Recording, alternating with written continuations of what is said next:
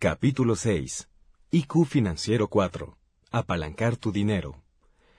El 9 de agosto de 2007, la bolsa de valores descendió casi 400 puntos.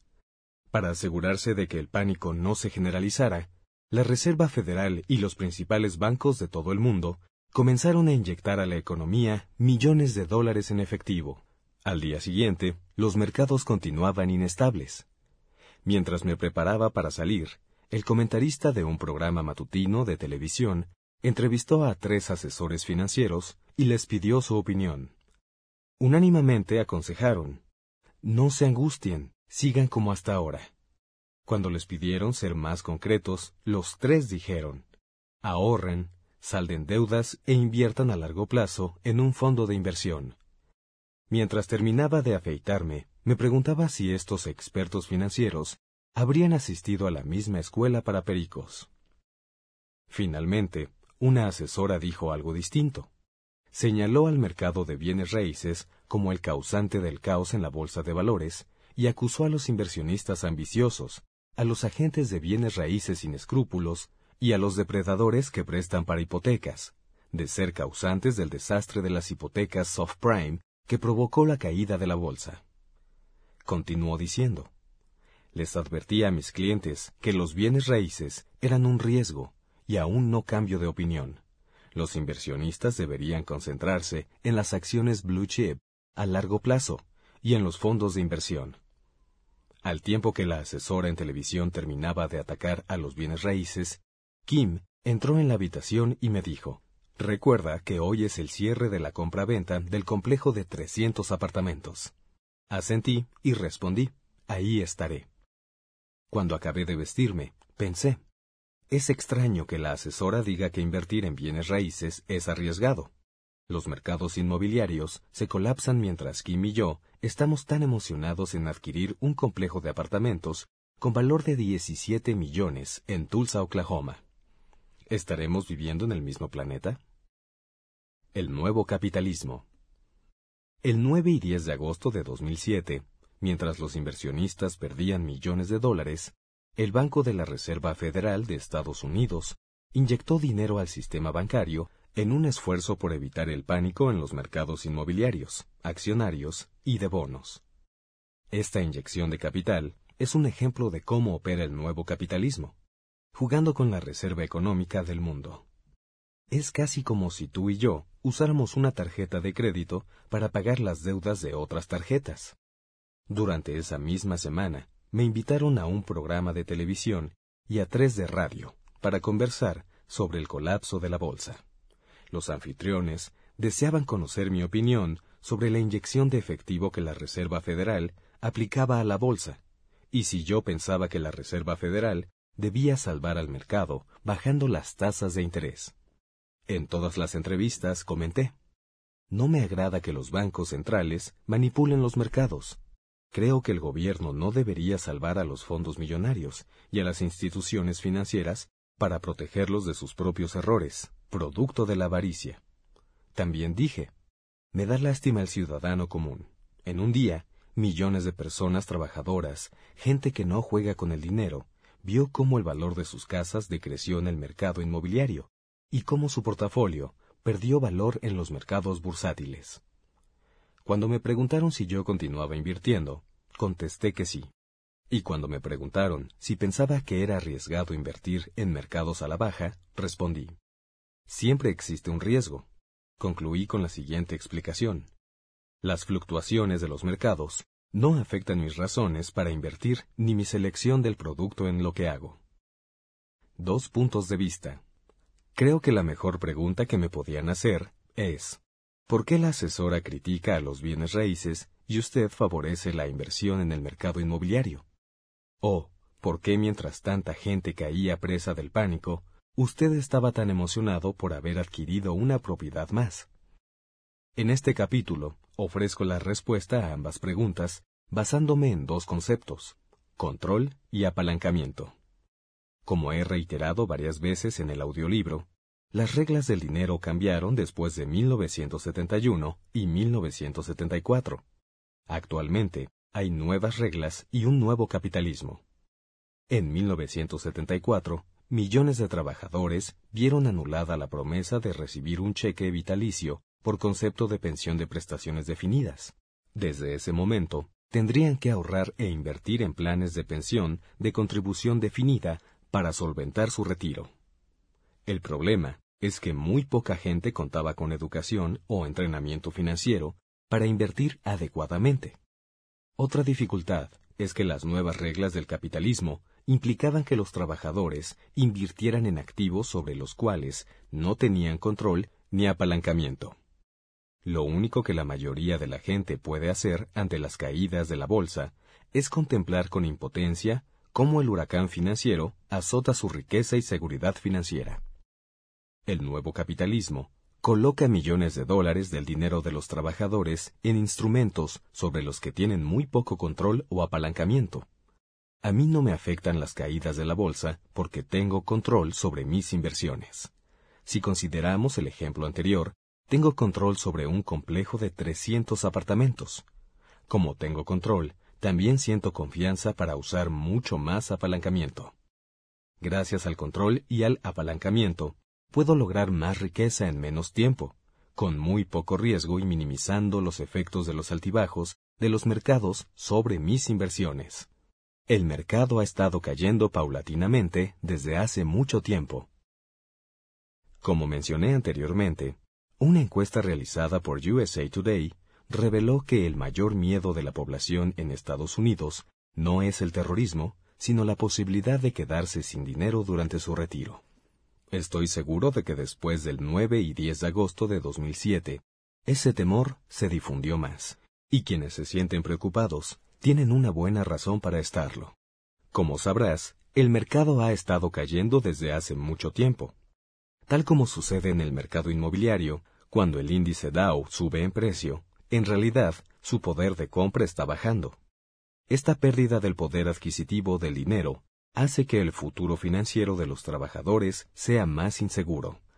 Las estadísticas muestran que su porvenir se hará más caro y les costará más dinero. Sin apalancamiento, la mayoría de los trabajadores no podrá reservar suficiente dinero para el futuro. Esto sucede porque entre más dinero ahorran, menos valor tiene. Hay una graciosa historia que ilustra este concepto. Es sobre la economía alemana antes de que Hitler llegara al poder. Una mujer tomó una carretilla llena de dinero y fue a comprar una barra de pan. Tras negociar el precio del pan, salió de la panadería a recoger su dinero y descubrió que alguien había robado la carretilla y había dejado el dinero. Esto es lo que le está sucediendo al ahorrador estadounidense.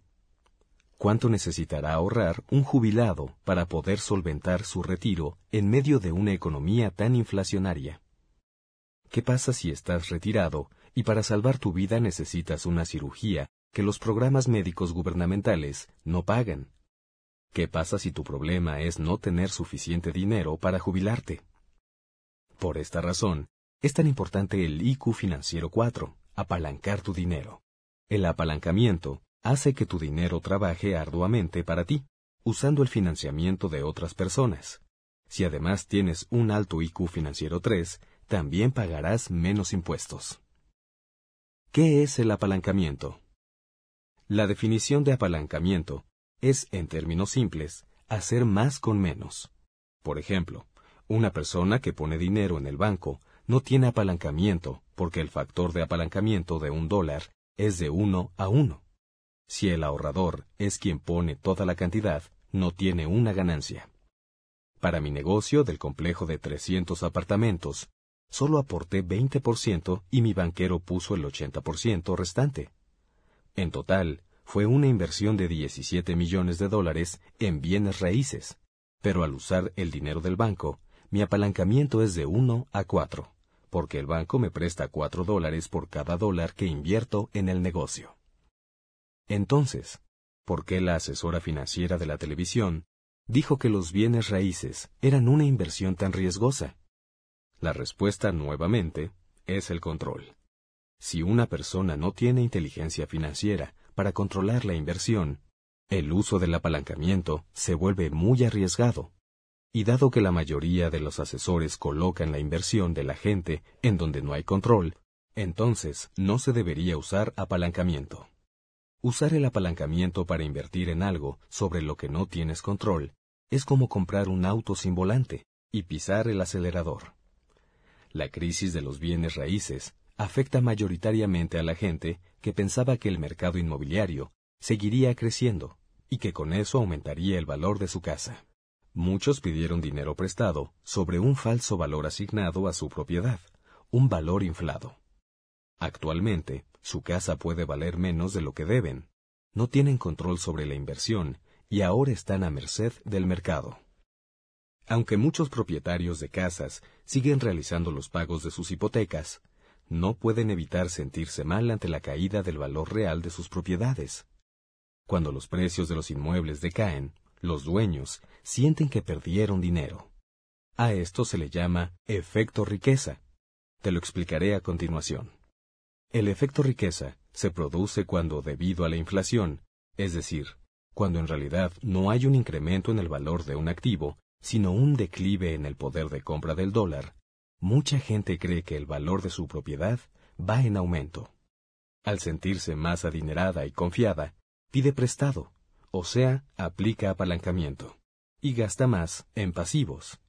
Este es el resultado directo del nuevo capitalismo una expansión económica basada en la depreciación del dólar y en el incremento de la deuda. Mi valor no está sustentado en mi valor neto. El efecto riqueza se apoya en la ilusión del valor neto, el cual equivale al valor de tus posesiones menos tu deuda.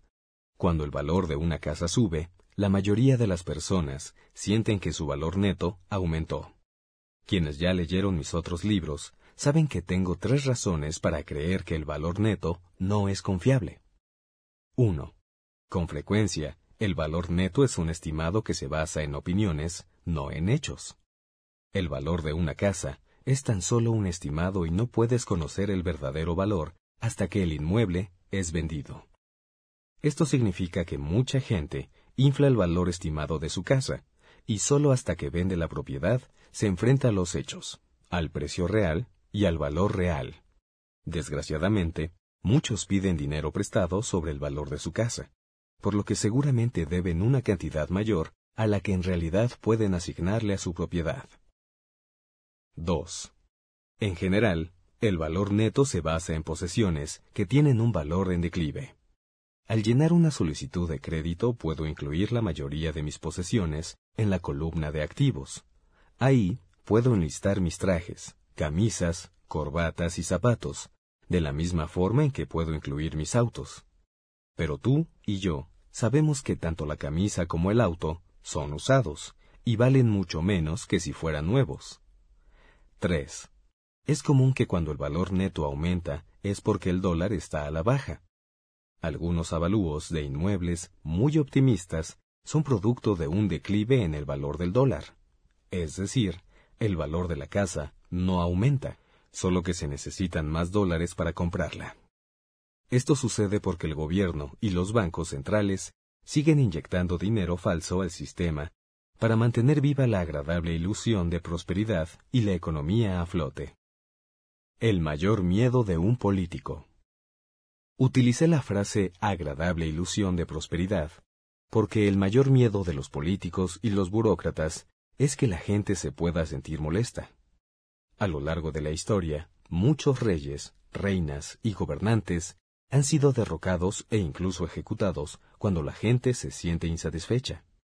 Recordarás que los franceses decapitaron a su reina, María Antonieta, y que los rusos ejecutaron al último zar, así como a su esposa e hijos. El viejo capitalismo tenía fundamentos económicos muy rudos.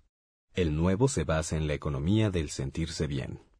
La ilusión de prosperidad, sustentada en la deuda y no en la producción, podrá mantenerse siempre que el valor neto de una persona vaya en aumento, porque ¿quién necesita libertad si posee comodidades? Nuestra economía global de cuento de hadas continuará mientras el mundo permita que el gobierno y los consumidores de Estados Unidos sigan pidiendo prestado y gastando dinero. Si el sueño se convierte en pesadilla y la burbuja de bienestar aparente estalla, volverán a rodar cabezas.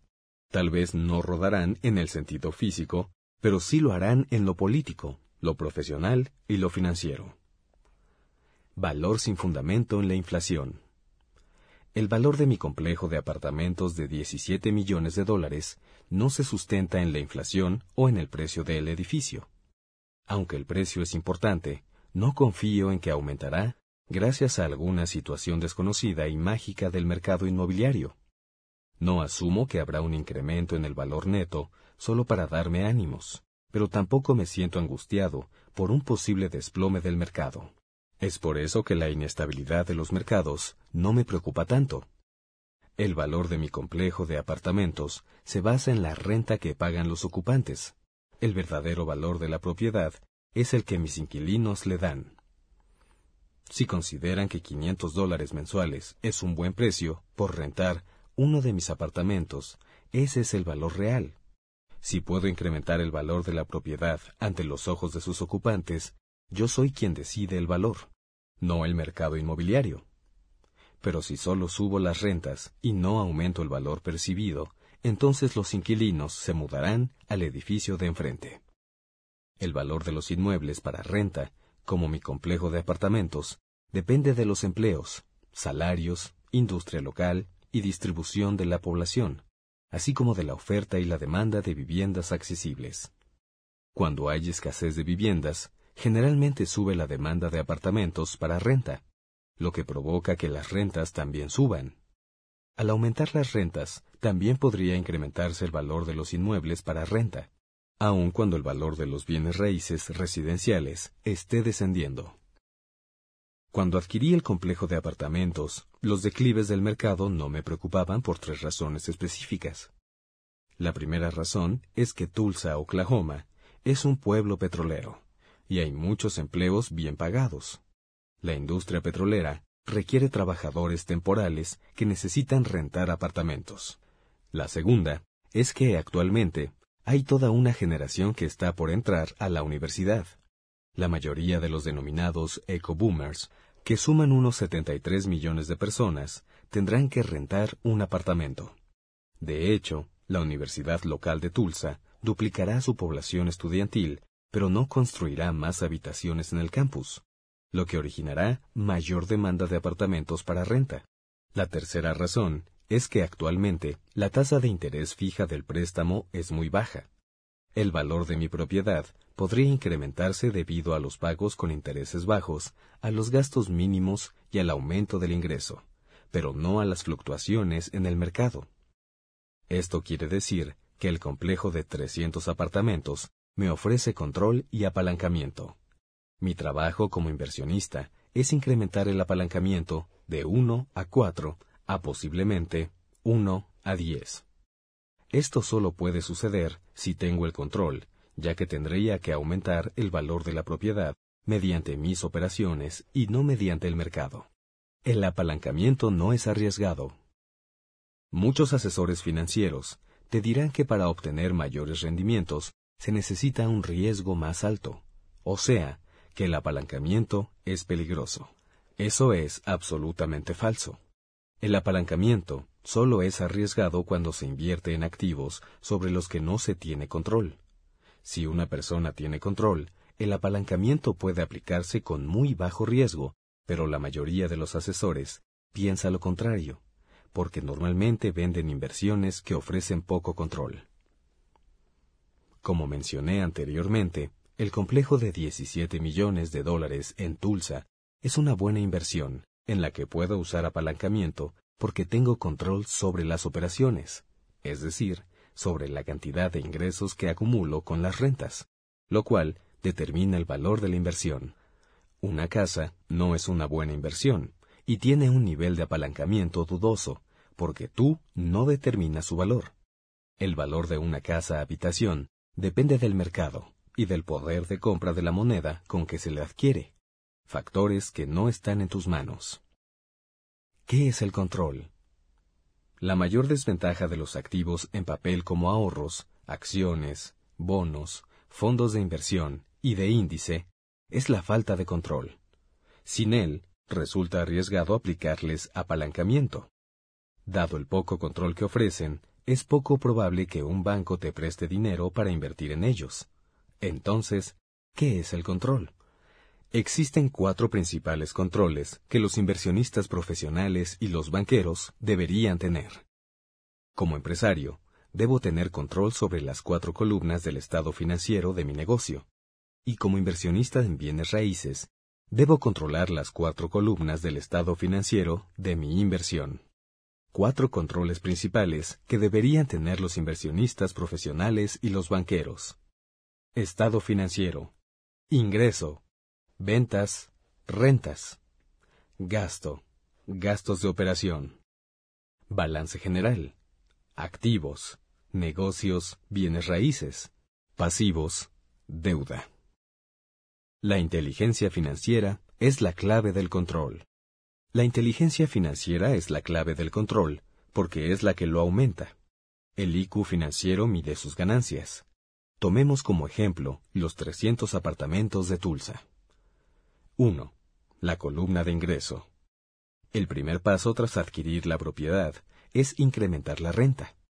La propiedad ya produce ganancias y el efectivo fluye con las rentas existentes, por lo que estoy obteniendo dinero desde el primer día. Aún así, el objetivo del plan de negocios es aumentar 100 dólares a la renta mensual de cada apartamento, en un lapso de tres años. Lo anterior de la siguiente manera. 1 aumentando las rentas actuales que están por debajo del promedio del mercado. 2. Instalando lavadoras y secadoras en cada apartamento y subiendo la renta por este servicio. 3. Mejorando la propiedad con pintura nueva y rediseño de los espacios comunes. Todas estas acciones pueden llevarse a cabo usando el dinero del banco, no el mío. En el anteproyecto del negocio que le entregamos al banco, contemplamos estos arreglos e incluimos su costo en la cantidad total del préstamo. Al multiplicar 300 apartamentos por 100 dólares durante tres años, el ingreso mensual del proyecto total aumentó 30 mil dólares mensuales o 360 mil anuales. Este es un ejemplo de control y apalancamiento. Si el plan funciona, dentro de tres años mi IQ financiero 4, apalancamiento, será infinito porque habré logrado un incremento en el ingreso sin capital extra de inversionistas, simplemente manejando el activo, control, para obtener más y más beneficios. El incremento en el IQ financiero será infinito porque habré aplicado mi control como inversionista usando el dinero del banco. 2. La columna de gasto. El siguiente objetivo controlable es la disminución de gastos. Hay varias formas de lograrlo. Una es la reducción de costos de mano de obra mediante la limitación de gastos administrativos. Como poseemos otras propiedades, podemos atraer muchos de los gastos a la compañía principal. A estos gastos se les llama back office e incluyen contadores, asistentes de contabilidad, abogados y personal administrativo. Con un buen manejo y la aplicación de un plan a gran escala, también podrían disminuir los costos de seguros, impuestos prediales, consumos de agua, mantenimiento y diseño de exteriores. También podría disimular los gastos y aumentar el ingreso si limito los costos de cambio de ocupante, es decir, el tiempo que toma volver a rentar un apartamento. Por ejemplo, en el momento en que el inquilino avisa a la administración que abandonará el inmueble, se coloca un anuncio informando la disponibilidad. Una vez desocupado, entrará el equipo de limpieza y dejará el apartamento listo para mostrarlo a un inquilino potencial esa misma tarde. Y en muchos casos, el apartamento se rentará antes de que se mude el inquilino anterior. Obviamente, muchos inversionistas incompetentes no solo no reducen gastos, sino que los aumentan y con eso provocan que la propiedad sea una mala inversión. Como intentan ahorrar dinero, no pueden controlar qué clase de inquilinos les rentan ni el atractivo de la propiedad. En la mayoría de los casos, el valor de la propiedad decae. Precisamente son esos inmuebles los que nos gusta adquirir, porque con una administración competente los podemos convertir en buenas inversiones. En pocas palabras, sacamos buen dinero de los malos inversionistas. La administración de la propiedad es la clave del control. una de las claves para obtener ganancias de los bienes raíces es la administración de la propiedad. Como la mayoría de los inversionistas, detesto la administración de bienes inmuebles. Por eso, tengo como socio a Ken McElroy, autor del libro The ABCs of Real Estate Investing. Su corporación es simplemente la mejor. Si deseas más información sobre la administración de bienes raíces o cómo incrementar el valor de los mismos, The Rich Dad Company te ofrece varios libros y audios elaborados por mi amigo y socio Ken cuya compañía es líder en administración de inmuebles en el suroeste de Estados Unidos. No control igual a riesgo alto. Una de las razones por las que me mantengo alejado de las acciones y fondos de inversión es que no tengo control sobre los gastos, especialmente comisiones por manejo, bonos y tarifas. Además, me enferma enterarme de que el director general de una enorme corporación obtiene un aumento en sus comisiones mientras el valor del accionista se desploma.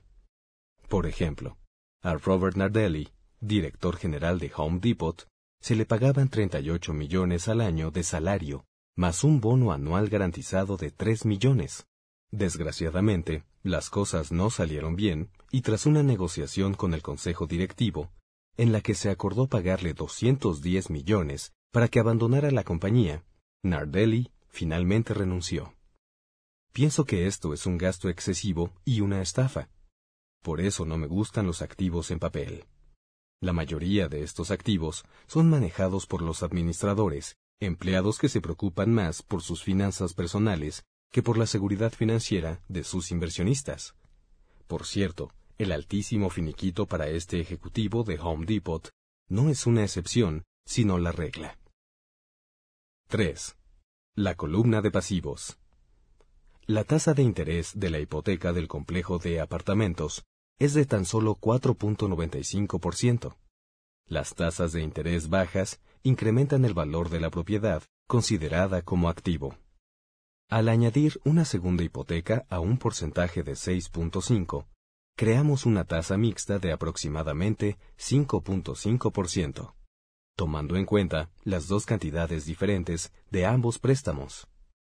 Esta baja tasa de interés representa un importante control y apalancamiento, porque cuando se trata de millones de dólares, cada punto porcentual tiene un gran impacto sobre el ingreso neto.